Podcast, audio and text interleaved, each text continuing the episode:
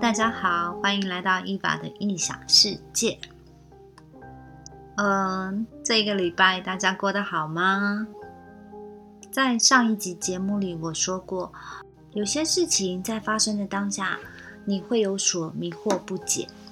不过，常常过了一阵子之后，你又会发现某些事情冥冥中又会给你解答的。我永远记得在两年前吧。我的灵通姐姐跟我说过，我不爱我自己。当下的我觉得很迷惑，为什么她会这样说呢？我明明觉得我一直很爱我自己啊！直到我生病了之后，我才明白，我以前真的很不爱我自己，以至于才会忽略了身体带给我的警讯，才会等到身体真的很不舒服去检查时，已经乳癌转骨癌了。也就是所谓的癌症末期，我不是要卖惨，因为我觉得现在的我一点也不惨，反而觉得很幸福。生了病之后，我觉得我得到了好多，我学会了如何断舍离，也想跟大家说，远离所有会带给你负能量的人事物，就算那个人是是你养你的亲生父母，亦或是兄弟姐妹，都一样。大家不要觉得我很无情无义，我来解释一下为什么我会有这样的想法。在我决定要来澳洲生活时，我在心里告诉我自己：从今以后，我只对对我好的人好。怎么说呢？因为以前在台湾，不管是谈恋爱或是交朋友，我都以感觉取向为主。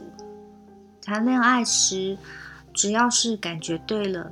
明明相处后觉得不适合，甚至有些很明显的缺点，我都可以视而不见。甚至朋友、家人都说那个男人不好，我还觉得为什么你们都要针对他？你们越不看好他，我越要证明给你们看。现在回过头来想想，当时还真的是鬼遮眼。还有对朋友也是一样，只要我认定你是我朋友。有些时候你做人很 bitch，我也觉得那是对别人。我们是朋友，应该不会这样对我吧？那时也真天真，人就是这样。他遇到事情对别人的处理方式很表，有一天他跟你之间有利益关系时，他也会同样的表你。所以不管感情或朋友，都因为世人不清，常常最后受伤害的都是我自己。不过。人生就好像打电动一样，关关难过关关过，每过一关你就进阶了，学会了世人这关。男朋友跟朋友你可以选择，但我的软弱就在于亲情，总觉得割舍不下。就算我的家人对我做了许多过分的事情，很多时候常常都让我觉得不可思议，但最后我还是选择算了，原谅他。因为是家人，所以不计较；因为是家人，所以付出不求回报。对于家人的予取予求，只要是我有能力，我绝对义无反顾的答应。但有时对于太过分的要求，我虽然拒绝，但心里也不好受。直到我生病后，我才知道，什么人是真正爱你、在乎你的。什么人只在乎他的利益是否受损，根本不在乎你的死活。我有个哥哥，连我生病了也都还不放过我，一直不断的跟我哭穷，不断的带给我负能量。于是乎，我学会了断舍离。于是乎，我学会了爱我自己。这是在我生病之后，因为快要失去生命时，我突然有的深刻体会。在我生病之前，我一直都汲汲营营的过日子，根本就不懂得爱自己。但是当时的我不懂，我用自以为的爱爱我自己，每天忙工作，把自己吃得很胖，因为压力大抽烟。直到生病后，从一开始的伤心、难过、害怕，到现在的对未来充满希望。我也悟到，也唯有感恩知足是我最大的核心。生命原本要跟我错手而过的感觉，突然我抓到了希望的能量。很笃定而且乐观，就是因为我学会了断舍离，远离所有不爱你的人。有时候天堂和地狱就只一念之间，就看你如何选择。我常常在想，自从我生病之后，为何心态反而好转了？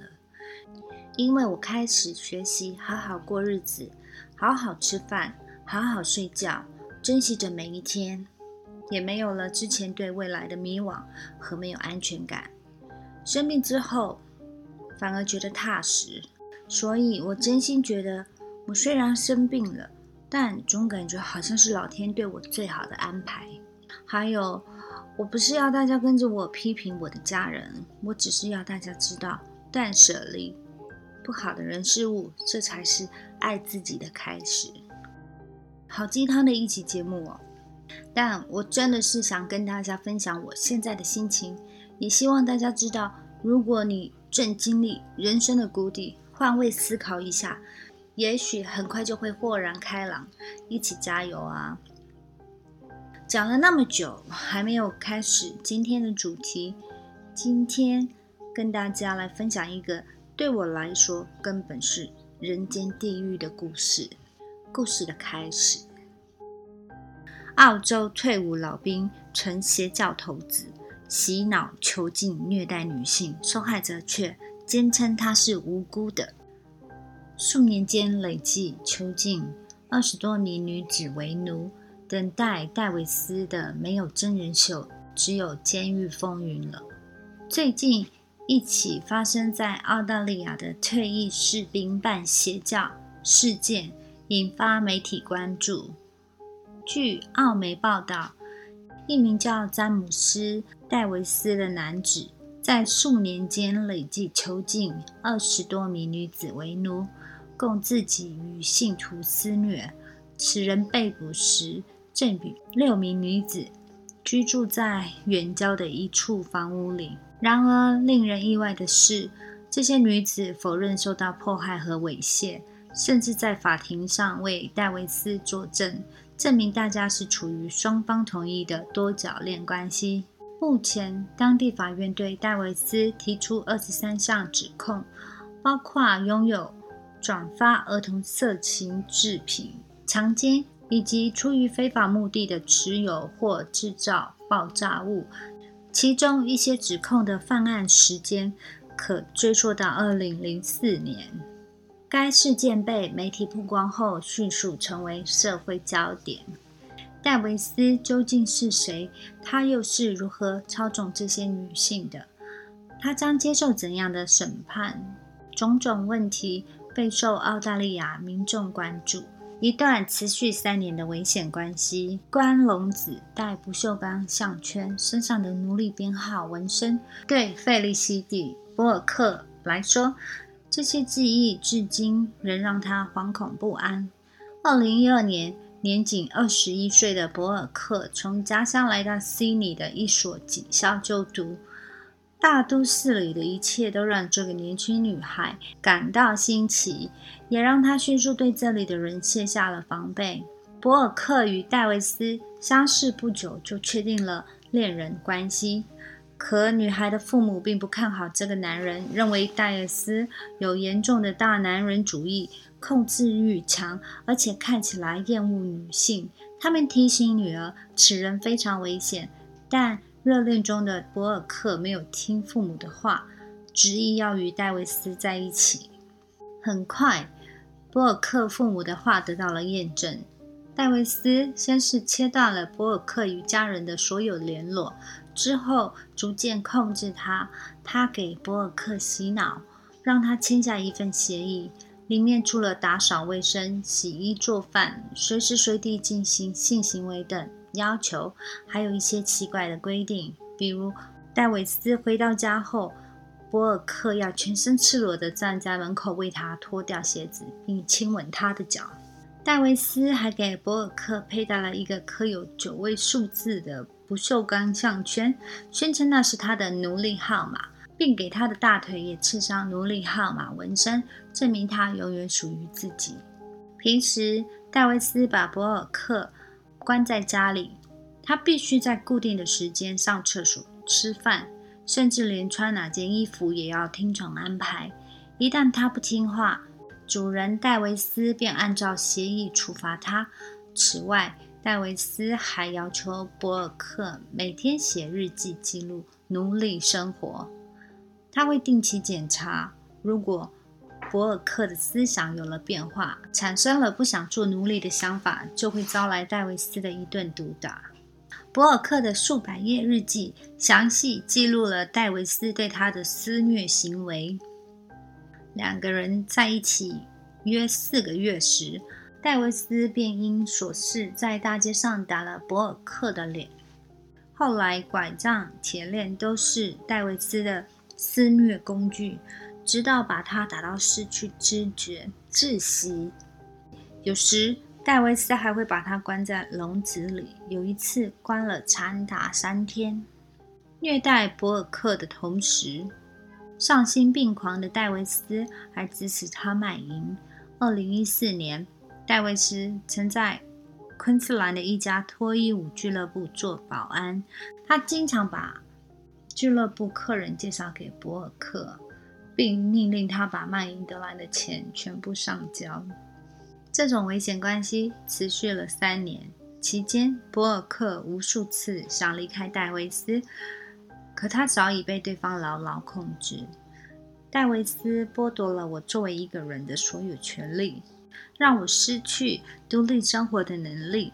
直到二零一五年，博尔克在戴维斯的电脑里发现其与未成年少女的性爱照片。才下定决心要离开。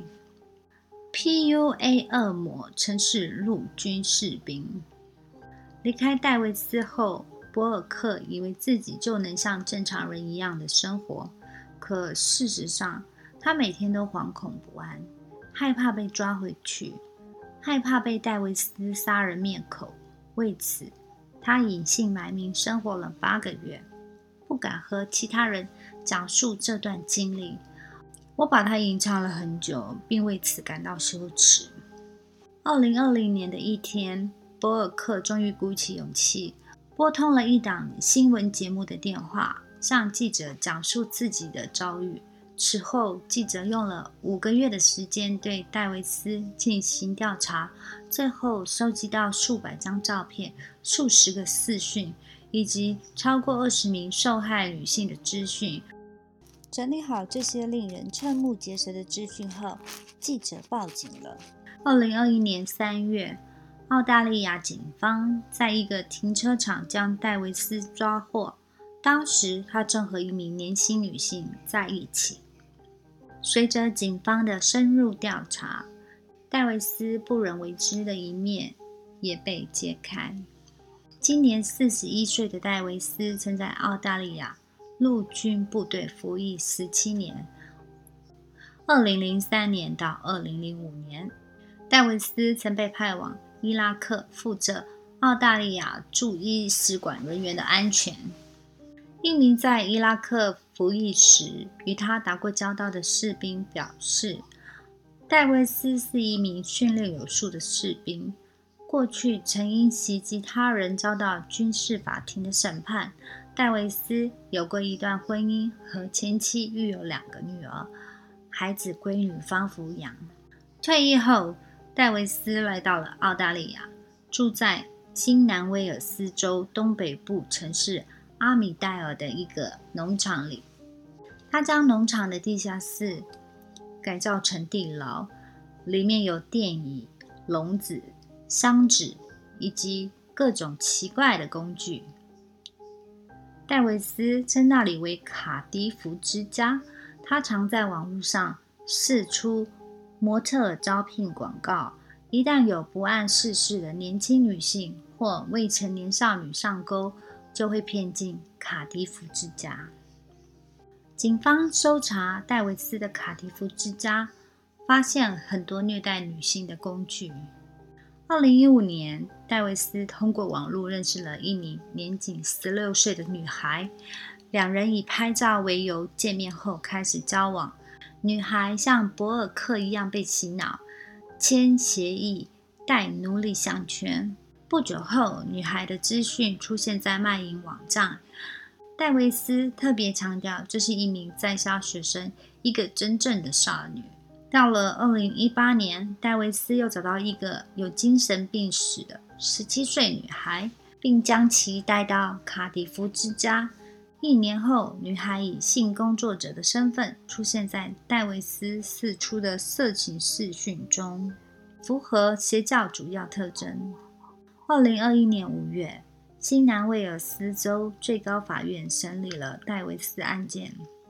当天，戴维斯的五位女朋友出现在庭审现场，他们当中有护士。有就读法学院的学生，直到戴维斯被捕前，大家都住在卡迪夫之家。他们告诉戴维斯的辩护律师，戴维斯成为控制大家的人身自由，可随意进出家门。对他们做的虐待行为，也是为了拍视讯而做的，只是表演。据他们介绍，还有一个叫夏洛特的女孩，因为怀孕未能参加庭讯。夏洛特的预产期在九月初，为此他一直在向法院申请，希望戴维斯可获得假释，让他看见孩子出生。女友们越是为戴维斯辩解，外界越是心惊。在长时间从事邪教研究的专家罗斯看来，戴维斯是一个破坏性极强的危险人士。罗斯在过去数十年间。帮助过许多受害者走出邪教的控制。他说，邪教有三个主要特征：第一，该组织的领导者是所有信徒的精神领袖，拥有绝对权力；第二，领导者给信徒洗脑后，让信徒绝对服从；第三，领导者利用这种不良影响，给信徒造成剥削和伤害。甚至危害到整个社会。有些信徒因中毒太深，逐渐失去辨别是非的意思。戴维斯的情况已经符合这些主要特征，比如他举办过多场的假婚礼，让受害者认为他们的关系是合法的，所以受害者才会愿意为戴维斯出庭作证。罗斯说：“这是一件很可怕的事情。”戴维斯为了发展信徒，在某色情网站有一个个人的频道，里面全是他释出的如何调教女性的文章、图片和视讯。具体内容包括如何寻找愿意成为奴隶、遭受虐待的女性，如何给奴隶洗脑，如何让他们对自己绝对的信赖和忠诚等等。他经常在视讯中使用极端暴力殴打受害女性，或做出有辱人格的行为。许多看过视讯的人表示会产生心理不适。戴维斯还会举办线下活动，让受害者们为信徒服务。